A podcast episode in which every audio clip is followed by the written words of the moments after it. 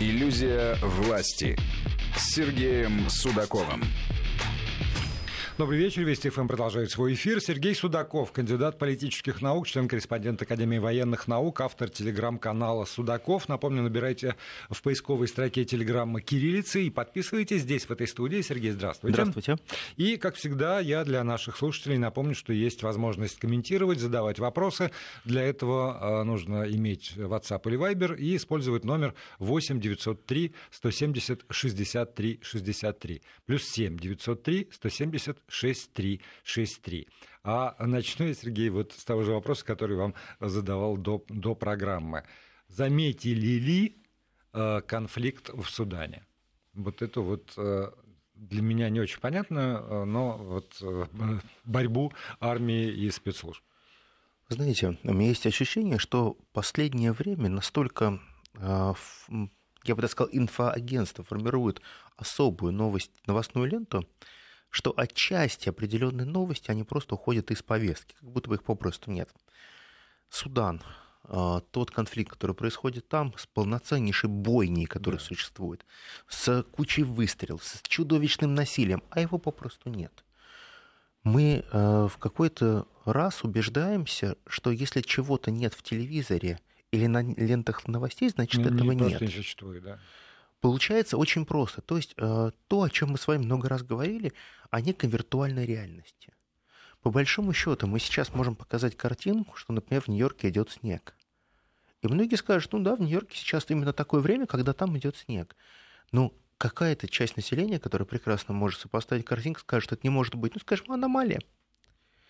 И они тоже кивнут головой и не полезут проверять, правда ли это было огромнейшая проблема, которая стоит сейчас, и не только а, в рамках нашей программы «Иллюзия власти», а верификация.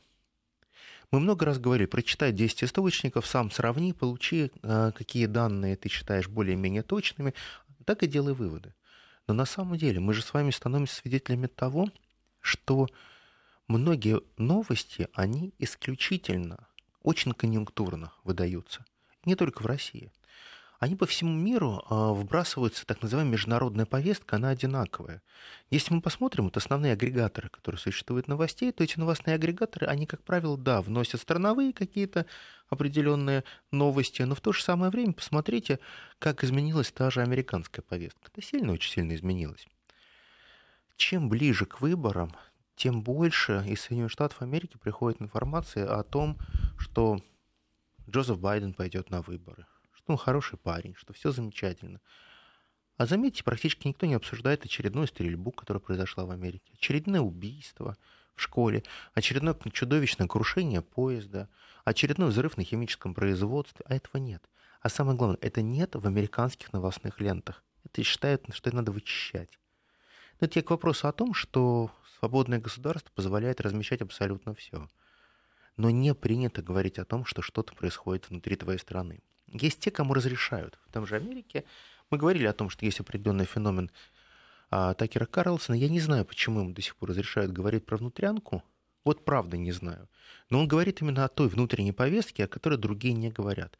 Возможно, отчасти это его такая популярность очень большая, потому что он говорит о той а, теме и о тех темах, о которых многие молчат. И да, он поднимает тему связано, конечно же, и со шпионажем, и со шпионажем внутри страны. И я считаю, что, вот, например, сейчас э, очень важная была такая веха. Э, Такер Карлсон взял интервью у Элона Маска, и они разговаривали о очень простых вещах. О Твиттере, запрещенном в России. И Маск очень четко и просто отвечал на поставленные вопросы. Один из вопросов, как мне показался, был достаточно интересен. Вот Твиттер, там же есть личная переписка – а вот эта личная переписка, ее можно было посмотреть и кому-то передать. И Маск кивнул головой и ответил абсолютно утвердительно, что практически вся личная переписка, которая э, была в Твиттере по запросам спецслужб американских, должна была представлена и выгружалась всем массивом в серваки и на серваки спецслужб. Ну, так и хорошо. Я считаю... ну, ну как, ну, ну правда, мы же все равно так или иначе, вот когда рассуждаем там о роли и месте государства, о том, за что отвечает государство, скажем, здесь, мы, мы же как раз за это за то, чтобы там все эти данные хранились много лет, за то, чтобы всегда можно было обратиться, за то, чтобы это там, работает на безопасность. Нам объяснили депутаты давно про это. Почему у них там в Соединенных Штатах должно быть как-то по-другому?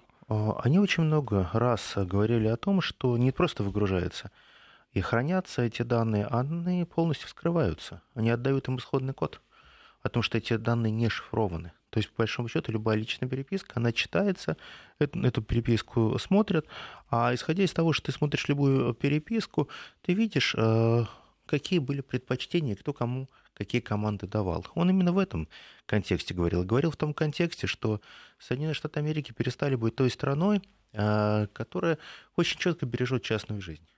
И вообще все равно на это. Им просто наплевать на эту частную жизнь. Я вам хочу сказать, что вот на моих глазах те же Штаты изменялись очень сильно – Просто до неимоверности. Вот Штаты до 2001 э, года и после – это разные государства. Просто разные государства. Когда э, события 11 сентября 2001 года с этим патриотическим актом они дали настолько большие полномочия спецслужбам, полиции, ФБР, Министерству юстиции, что они стали попросту творить все, что они хотят. И единственное право гражданина было только одно – поднять руки вверх и очень внимательно сказать, пожалуйста, делайте все, что угодно. Право гражданина быть лояльным. Да. Вот единственное право гражданина сегодня – это быть лояльным государству. Все остальные права уже под, под сомнением. А так, собственно, и то, что вы говорите про Соединенные Штаты, и социальный этот э, рейтинг в, в Китае, все, все равно все про это. Совершенно верно. А, есть одно но.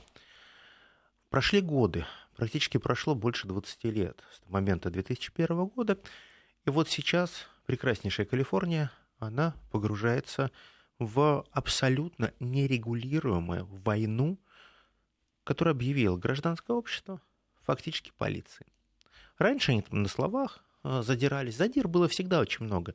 Я сам был миллион раз свидетелем того, как идут несколько темнокожих парней, видят белого полицейского, начинают матерно а, всякие оскорбления выкрикивать в его адрес. Кто там ему средний палец покажет, кто еще что-то. Полиция никогда на это не реагирует, просто я тебя не вижу, не слышу, мили-емеля твоя неделя. Но после того, как а, БЛМ, а, после того, как был убит Флойд, после того, как полицейских поставили на колени – начали вводить определенные поштатовые законодательства, какая сумма воровства, или то, что называется шоплифтинг, воровства в магазине, является уголовно наказуемым преступлением. В одних штатах это 200 долларов, в других штатах это 300 долларов, в богатых штатах это практически 500 долларов. Что это означает? Что это просто проступок, за которым вам, в принципе, ничего не будет. То есть вы можете прийти, присмотреть себе что-то, положить за пазуху, если сможете с этим убежать, а полиция вас не, не подаст в розыск. На этом основании в интернете появилось огромное количество групп, шоплифтеров. Вот как бы смешно это сейчас не звучало, я не шучу. Они стали сколачиваться по 200-300 человек. Это толпа, это просто прям реально огромнейшая толпа молодежки. Заходят в магазин и начинают прям просто разбирать. Заходят на заправочные станции, маленький магазинчик, просто сметают все. Я говорю, слушайте, у нас закон, 300 долларов мы выносим полиция рядом стоит, к ним тут же к полиции подходят девочки чернокожие, достают, говорят, вот акт. Все, что они взяли, у каждого максимум до 150 долларов. Круто. Новая реальность. Это вы зачем сейчас рассказываете вслух? Новая реальность. Вот такая новая реальность. И они попали в тот казус, когда богатейшие три штата, они не знают, что делать. Это три золотых штата это Калифорния, это Флорида, это Техас. В Техасе там попроще, там этого не произойдет, там просто голову отстрелят местные жители. А Калифорния оказалась послабей. Во-первых, огромное количество мигрантов они принимают. Самый либеральный штат из всех. С огромнейшим бюджетом, с огромнейшими деньгами. Опять же, Лос-Анджелес, Голливуд. Все здорово и хорошо. Но но вот простой казус, который показал, что государство, когда дает слабину, против этого государства можно э, объявить и другой тип войны. А именно вот такой гражданского неповиновения либо повиновения. Ведь они же э, говорят, что они действуют исключительно в рамках того законодательства, которое есть в штате. А протест ли это против государства? Ведь пострадавшая сторона это не государство. Вот. А государству, в общем, по большому счету, все равно. Меньше работы просто. Да, меньше работы получается. Знаете, вот вы, вы правильные вещи говорите. Я помню, когда БЛМ громили все магазины, выходили чернокожие и говорят, друзья мои, я этот магазин унаследовал от своего деда. Мы его, мы такие же черные, как и вы. Мы этот э, магазин, кафешку, мы сами тянем на себе. Мы сами платим кредиты, мы платим налоги. За что вы нас разгромили? Было безразлично. Такие голоса никто не слышал и нигде не слышали. Меняется картина э, мира как таковая. То есть, по большому счету, меняются какие-то э, пределы понимания, а связаны они прежде всего с определенным доверием к власти. Соединенные Штаты Америки, сами не ведая того, они запустили определенный маховик, который начал размывать эту границу доверия к власти. Раньше было же очень просто. Если что-то делает государство, это сделано всегда хорошо. Если государство существует для того, чтобы меня охранять, это также оно обеспечивает эту охрану однозначно. Но когда полицейские стали ставить на колени, то у многих появилось определенное такое сознание, такое осознанное поведение. Слушайте, а значит можно? А значит можно по-другому? Значит они могут покаяться. И дело не в том, что запретили, например, а определенную атрибутику, связанную с войной севера и юга, с теми страницами, которые описывали рабство, а изменилось то другое. Многие потеряли страх. Ведь государство навсегда основано еще на определенном легитимном страхе, легитимном насилии, если хотите. А государство начинает упускать это легитимное насилие, и если сейчас будет очень жесткий ответ, если этих мальчишек сейчас просто будут расстреливать, хорошо, резиновыми пулями – то реакция будет другой. А как же так? Но смотрите, здесь же тоже такая палка о двух концах, потому что кто-то потерял страх и собирает вот эти стаи э, шоплифтеров, а с другой стороны, вот э, те хозяева или даже продавцы в этих магазинчиках, которые в этот момент там оказываются и ни, никем не защищаются, Никем. они теряют уважение. Абсолютно. государства. И тут получается, что теряется и одна, одна как бы подпорка государства, это страх, а с другой стороны теряется уважение. Конечно. Конечно. И, и, и как, опять же, это можно экстраполировать на, на что угодно. Нельзя только на страхе без уважения, это неустойчивая конструкция. Нельзя, наверное, только на чистом уважении, совсем без страха. Но когда обе подпорки начинают растворяться или там ломаться. Это проблема. Так, тогда проблема действительно. Мы можем говорить много раз о том, что в одной капле воды мы можем увидеть океан. Возможно. Но вот знаете, простой пример. А, подходят э, репортеры к полицейским, говорят, а почему вы не реагируете? Он говорит, они безоружные. Они нам лично не угрожают.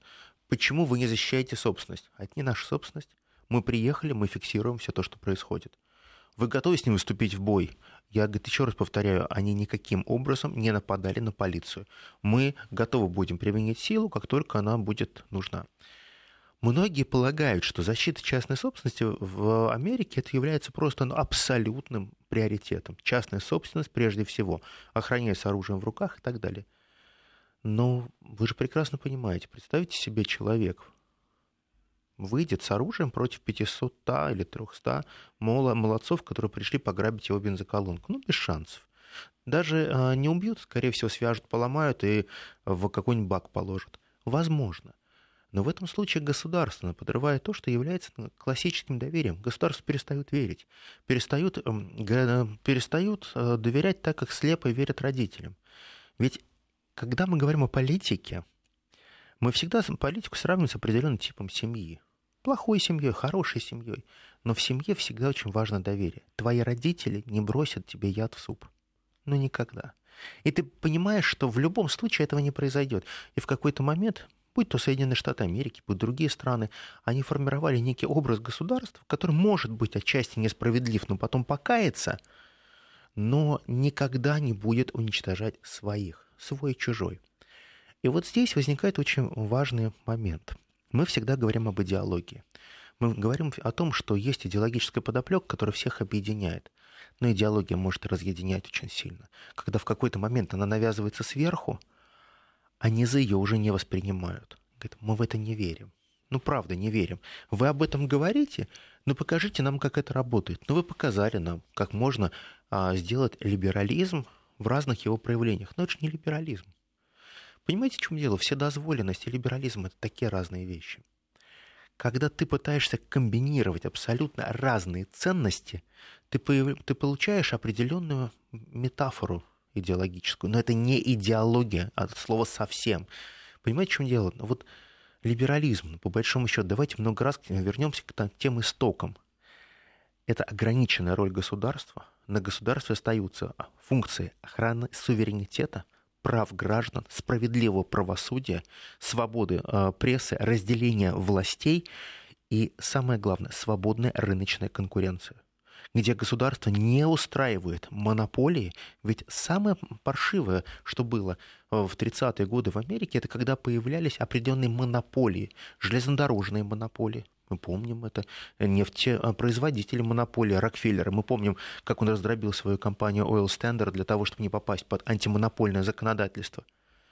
Но по большому счету мы же видим, что постепенно мир возвращается именно к тем правилам, которые они так критиковали сто лет назад. Оружейное лобби формирует свои монополии. Нефтяные лобби свои монополии. Хорошо, хай-тек, даже если мы возьмем производство любых там, ну, простите слово, гаджетов, это же тоже определенная монополия. Тебе говорят, ты можешь пользоваться любым, абсолютно любым э, телефоном. Но только там ты должен выбирать, какая операционка из трех у тебя будет стоять. Говоришь, а я хочу четвертую. Возможно не проблема создать эту операционку, это вообще не проблема. Проблема количества софта и программ совместимого, который будет установлен в твоей новой операционке, чтобы она была популяр, популярна. Но если вы говорите, что человечество возвращается к тому, что было сто лет назад, то э, как раз сто лет назад против э, этого э, порядка очень активно стали выступать, и на какое-то время этот порядок все-таки исчез, ну или там минимизировался, потому что государство осознало опасности этого порядка и для себя, и, э, соответственно, вот это пресловутое гражданское общество, которое там где-то есть, где-то нет, оно заявило, что ему так жить не нравится, и государство было вынуждено приспособиться. Значит ли это, можем ли мы экстраполировать? Значит ли это, что действительно на новом витке опять мы проходим как бы вот это э, засилие монополий, и потом ну, с неизбежностью должно измениться, или уже нет? Ну, если мы говорим, что есть определенная спираль, если мы говорим, что определенные события повторяются, то по большому счету мы сейчас с вами находимся в неком предтече Великой депрессии. Ну, вы абсолютно правильно говорите, значит, должен появиться свой Рузвельт. Тот, который будет uh-huh. говорить, ребят, слушайте, а теперь слушайте меня внимательно и давайте возвращаться к тому, к чему, что было всегда. Давайте будем э, честны, что на виртуальных деньгах далеко не уедем. Ведь 20-е годы богатые, мир Гэтсби, он же был не только в Америке, ну правда, не только в Америке. Нам все время показывают эту картинку. Вот в Америке они сыто жили. Нет, пришло некое общее понимание, что при помощи махинации, при помощи биржевых э, игры можно будет надувать большие щеки, жирные финансовые, и все будет хорошо. Так же было и в Европе, так было в Англии, а, так а, было, если мы посмотрим в Индокитае, ну, на своем уровне. И поэтому, когда произошла Великая депрессия, слово «великая» означает, что это не в Штаты рухнули, а в том, что мир выдохнул в какой-то момент, а вдоха не последовало. Что как бы все хорошо, а дальше? А вот дальше сами предприниматели, граждане, гражданское общество со всем тем либерализмом, который был, уже справиться не могли – ну, правда, семь семей в Америке остались, которые в кэш вышли, самые прагматичные. О боже, так получилось. Они знали лучше других, поэтому вовремя продали то, что нужно было продать. И когда они выдохнули, они полной грудью вздохнули. А вот остальные, увы и ах. Мы продолжим через несколько минут с Сергеем Судаковым. Напомню, телеграм-канал Судаков. В, в телеграме набирайте кириллицы, подписывайтесь. Тут спрашивают, э, есть ли подделки под ваш э, телеграм. Я не встречал но будьте внимательны, там все равно можно идентифицировать. И после новостей и рекламы продолжим. Иллюзия власти с Сергеем Судаковым. Продолжаем программу. Сергей Судаков, кандидат политических наук, член-корреспондент Академии военных наук, автор телеграм-канала Судаков. Здесь, в этой студии, у вас по-прежнему есть возможность э, свои э, комментарии и содержательные вопросы присылать в WhatsApp Viber номер 8 903 170 63 63 плюс 7 903 170 63 63. Сергей, здесь вот помимо э, малозначимых новостей из Соединенных Штатов Америки, есть э, такая, где просто мне нравится сам текст. Сотрудники Белого дома, представители, э, господи, сейчас потерял, э, да, представители Национального комитета по внеш... и внешние консультанты усиливают работу по подготовке к движению президента США Джо Байдена на второй срок. И, значит, все готовятся к тому, чтобы 25 апреля Э, выпустить видеообращение Байдена. Э, он объявит о том, что он пойдет на очередной срок. Это, конечно, четвертая годовщина э, начала его участия в президентской гонке 2020 года. Но вот, опять же, в ситуации, когда есть действующий президент, когда есть текущая деятельность, есть какие-то, не знаю, плюсы и минусы ее, почему вот в их системе, ну, может быть, не только в их системе избирательной, так, так важно вот это вот какая-то дата символическая, вот что-то такое специальное подготовить, чтобы там фейерверки, салюты, я не знаю, что, что там должно быть, но вот прямо это не просто так. Ну, выдвижение президента или кандидата в президенты – это всегда шоу в Америке.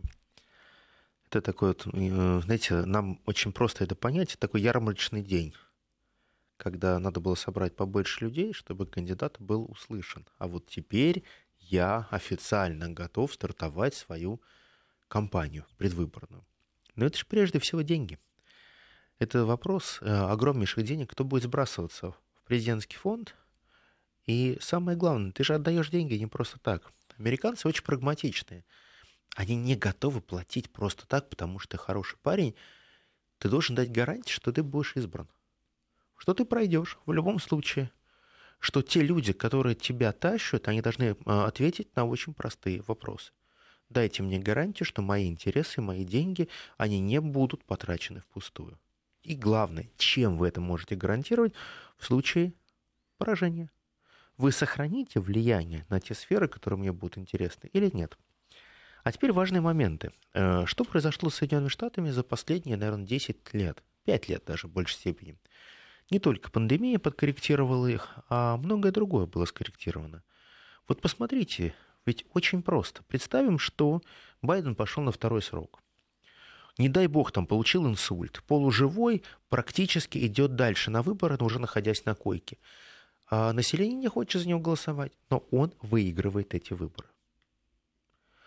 Вот готова Америка вся высыпать на улицу и сказать, вы украли у нас выборы, и действовать ровно так, как они будут действовать по принципу ну, некой матрицы цветной революции, которую американцы обкатывали в разных странах, десятки стран. Нет, не готовы, я думаю. Да нет, конечно же. И они исходят из очень простой матрицы. Матрицы американского поведения. Досада будет? Да, будет. Мой голос украли? Да, мой голос украли. И что? Вот эта вот концепция «и что будет мне за то, что если я скажу, что я спал с твоей женой», оно очень сильно расслабляет. Вот американцы любят вот эту вот э, концепцию, они ее очень часто используют э, на телеке. А когда ты приходишь и своему другу говоришь, я спал с твоей женой. Он говорит, фу, всякое бывает, братья. И вот они обыгрывают этот сценарий и говорят, а вот мы также общаемся со своим обществом. Вот эта вот иллюзия власти, которая состоит в том, что мне простят все. Но все прощения надо заслужить. Заслуживают его только те, кто дают определенные конфетки. Конфетки в виде вкладов, которые финансируют общество. Была пандемия, раздали деньги. Конверты и чеки пришли. И люди сказали, какая же власть хорошая. Деньги дает. И просто так. Ничего человек так не любит сильно, как халяву. Когда бесплатные деньги приходят. А когда у тебя счета растут, то ты задаешься простым вопросом. А мне это зачем? Тебе говорят, а вот ты теперь пойдешь и на улицу высыпешь, ты скажешь, что ты не голосовал за господина Байдена. Он говорит, хорошо, а я после этого стану жить лучше. Ну вот правда, у меня бензин будет доллар э, за галлон, у меня молоко будет дешевым. Вот что изменится, если придет Трамп? Что придет, если придет Десантис? Что, при, что изменится, если, не дай бог, что-то случится с Байденом, придет Камала, э, Камала Харрис? Как изменится моя жизнь? И технологи тебе скажут кардинально. Ты завтра проснешься в другой стране. Он просыпается, страна прежняя, счета прежние, цены прежние, инфляция огромнейшая. Посмотрите, какие важные вещи происходят в сознании. Происходит опривычнивание бедности. То, что не было никогда. То есть тебе говорят, что это нормально. Ежедневно по всем каналам мы видим, что самые большие новости, блоки, это экономические блоки, где очень активно рассказывают, кто виноват, почему у нас цены растут. Посмотрите на министра финансов, выступая, Елен, что она говорит? Слушайте, не переживайте, мы можем еще а, поднять госдолг до 50 триллионов. Да это ерунда. Потому что у нас есть союзники. Ровно до тех пор, она говорит, пока у нас есть союзники, мы можем увеличивать наш госдолг. Она только не говорит уже открытым текстом, потому что они будут его оплачивать. Ну, читайте между строк. Но понимаете, в чем дело? Везде есть свои пределы роста. Я не говорю сейчас про доклад римского клуба. Конечно, нет. Я говорю о том, что пределы роста сейчас в Америке, они достигнуты. И эти пределы роста нужны только уже в определенной корректировке. Они должны быть снижены аппетиты. Экономическая ситуация такова, что в Соединенных Штатах Америки сейчас есть два сценария. Первый сценарий – это спасать банковскую систему, в которой огромное количество деривативов. То, что уже ну, ну никак продать невозможно. Ну, это дыры огромные. А чтобы их спасать, надо вливать деньги. Для того, чтобы сейчас более-менее стабилизировать банковскую систему Америки, нужно туда количество денег влить от 2 до 3,7 триллионов долларов, чтобы взбодрить ее. Но если вы вливаете такое огромное количество денег, то вы должны понимать одну простую вещь, что Федеральная резервная система, созданная в 1913 году, она длительное время держала практически нулевую ставку, очень низкую. Это что означало? Что вы могли для развития бизнеса, для любых ваших нужд взять деньги, ну, практически под 1%.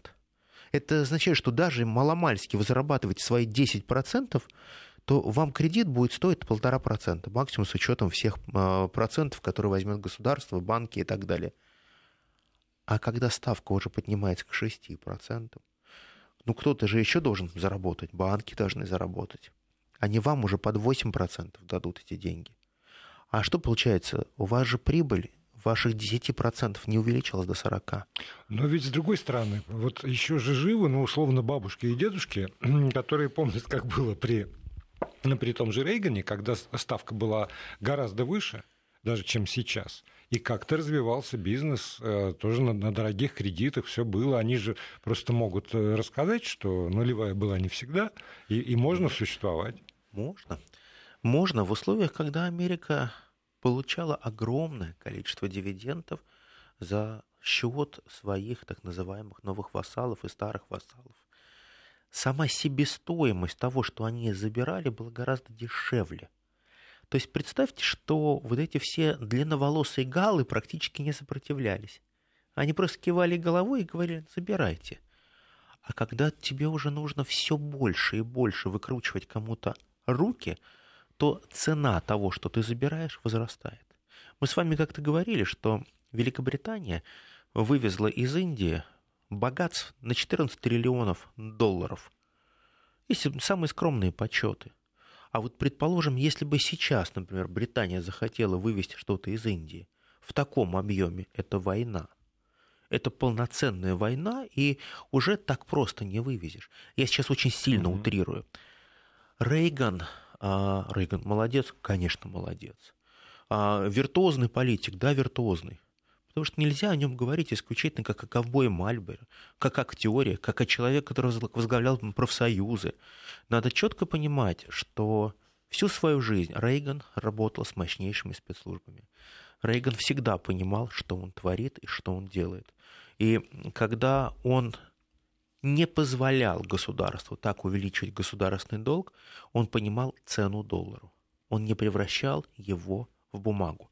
Но сейчас самый главный термин, о котором говорит Америка, не нефтедоллар, а такой термин сейчас, который даже не переводится, веопонизация доллара. Дословно, это доллар, который обеспечен только оружием. И сейчас только ленивый, наверное, об этом не говорит.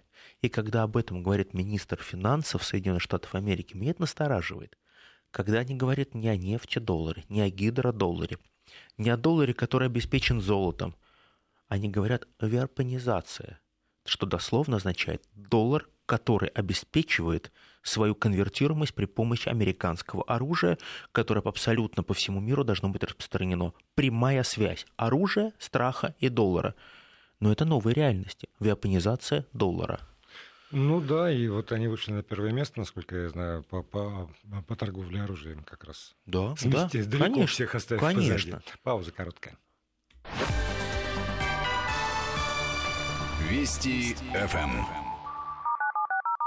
И продолжаем программу. Сергей Судаков, кандидат политических наук, член-корреспондент Академии военных наук, э, автор телеграм-канала Судаков. Еще раз напомню, кириллицей надо набирать в поисковой строке телеграмма. Здесь, в этой студии. И у нас э, с вами еще есть... О, да, 12 минут. Замечательно. А, смотрите, вот мы говорим о том, что да, есть свои проблемы.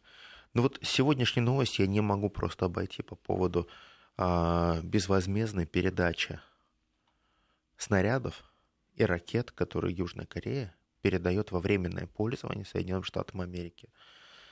Честно говоря, есть определенные вещи, которые мне сложно объяснить. В юридических терминах есть э, триады классические: владеть, пользоваться, распоряжаться. Владеть это э, дословно означает просто иметь. Э, я вам дал свой холодильник, вы поставили его дома, выключили его из розетки и просто его храните продукты в него положить не можете. А, пользоваться означает, что я вам отдал свой холодильник, вы включили его в розетку, положили туда свои продукты, вы им пользуетесь. Распоряжаться. Я взял свой холодильник и сказал, заберите мой холодильник, это ваше собственное, и вы являетесь полным его распорядителем. Вы также можете кому угодно его передать. Так вот сейчас мы говорили о том, что, в принципе, класс а, Владельцев и практически не было. Еще раз напомню, владеть это просто иметь, это означает, что вы не можете определять юридический статус вещи, вы не можете положить туда свои продукты. Вам просто сказали, ну, присмотри за моей машиной, присмотри за моим холодильником. Так вот сейчас Южная Корея, они решили возродить вот этот очень важный юридический термин. Они создают из американцев класс владельцев, которым они передают оружие, просто чтобы та, то оружие, как бутафория, просто лежало на американских складах, они его отгружали и поставляли по своему требованию, как они хотят, но они готовы будут всегда возместить это оружие своим собственным оружием. Вот теперь представьте эту историю. Неважно, как вы играете в наперстке, но это означает, что ряд стран сейчас постепенно они включаются в военную агонию, в полноценную, включая достаточно мудрую страну, Южную Корею. У нас очень длительные добрые отношения складывались с Южной Кореей. У нас в свое время был отменен визовый режим между Россией и Южной Кореей. Свободные прямые перелеты до аэропорта Инчхон. Но что-то постепенно стало меняться. А корейские крупнейшие корпорации покидают Россию, но как бы не навсегда, с правом выкупов. Как сейчас это очень модно. Я ухожу, но дверь не закрываю. Я, возможно, я вернусь, возможно, не вернусь. В Корее всегда а, политика и экономика, они никогда не шли а, рука об руку. Экономика всегда превалировала. Но тут что-то пошло не так. Впервые вот мы видим, что политика начинает одерживать верх над экономикой. То есть, по большому счету, сейчас все те, кто когда-то говорил о том, что не надо ссориться с Россией, потому что это огромный рынок и достаточно большие потенциалы для развития общего товарооборота, сейчас говорят о другом. Они говорят о том, что возможно, когда Россия будет побеждена, мы сможем прийти на российские территории и получить свои дивиденды. Но это явно не дружеские заявления. Но ведь они и сейчас как бы не ссорятся. Если бы они там, не знаю, поставили оружие на Украину, тогда, конечно, есть повод для ссоры. А так они его во временное пользование передали Соединенным Штатам Америки. Во временное пользование передать снаряды и ракеты. Тоже хорошо попользовались и вернули. Постирали, поштопали вот, вот, и вернули. Ну, наверное, это возможно. То, знаете, вот при всей абсурдности они считают, что а, никто ничего не заметит. Вот правда, они нашли какую-то уникальную формулу, которая будет существовать, наверное, годами. Так же, как, собственно, и в Дании происходит, а, которая сегодня решила выделить целый миллиард долларов на то, чтобы можно было купить оружие и отправить его на Украину. Понимаете, вот есть вещи, которые нам не понять. Дело в том, что каждый должен э, делать что-то ради чего-то. Вот какова твоя прибыль или сверхприбыль, или твоя сверхзадача? Целеполагание. Вот сегодняшний, например, вчерашний, точнее сказать, визит министра обороны Китая в Москву, он очень сильно устроил такой сильный переполох в Южной Корее, в Америке огромнейший переполох. А корейцы что? О, а Корея, например, а, говорила об этом визите именно следующим образом. Вы представляете, как они его подавали? А, да, говорили о новых этапах военного сотрудничества, говорили о том, что, скорее всего, возможно, а, будут какие-то переговоры об общих технологиях, разработке, неких синктенках, о том, что китайские военные могут учиться в российских военных учебных заведениях, о том, что некая будет общая база слаживания армейских корпусов. Возможно. На будущее. Но кроме этого, а, корейцы пишут, что, скорее всего, Китай может просто как подарок попросить Северную Корею напугать Южную. Они это додумывают. Но их газеты об этом пишут. О том, что Северная Корея, ввиду того, что у нее очень особое положение, им нечего терять, они в какой-то момент могут а, развернуть свои там 203, 203-миллиметровые пушки, направить в сторону Сеула и сказать 333. И вот это сейчас обсуждается по полной программе, что сейчас Соединенные Штаты Америки не способны спасти Сеул. Так а Китаю-то зачем? Они как-то объясняют, зачем это, собственно, Китай? Не объясняют совершенно, э, не, просто вообще не объясняют. А разговоры, конечно, про Тайвань. Очень много сейчас в прессе разговоров про Тайвань, а в том, что Америка должна определить дату наступления. Но китайцы пишут, нет, говорит, подождите, Америка не может э, определить дату объявления войны Китаю, потому что ну, это, ну, это неправильно. Неправильно вообще э, с точки зрения любой логики, в том числе политической. Просто сказать, а вот возможно в 2025 году мы вам объявим войну. Американские средства массовой информации сейчас взорвались по поводу кибервойск Китая. Многие, несколько аналитических сингтанков, они решили оценить кибервойска Китая и выяснили, что кибервойска Китая, или условное такое название кибервойск Китая, они на голову превосходят э, те силы и возможности по сдерживанию, которые есть у Соединенных Штатов Америки.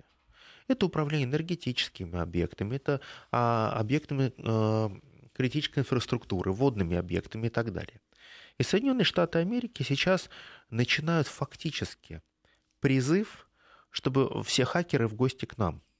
Соберитесь все у нас, чтобы мы могли нанести а, по Китаю превентивный хакерский удар чтобы они не ударили по нам, чтобы мы начали войну с кибератак, потому что Китай в какой-то момент может также начать против нас устроить кибератаки, которые нас просто парализуют.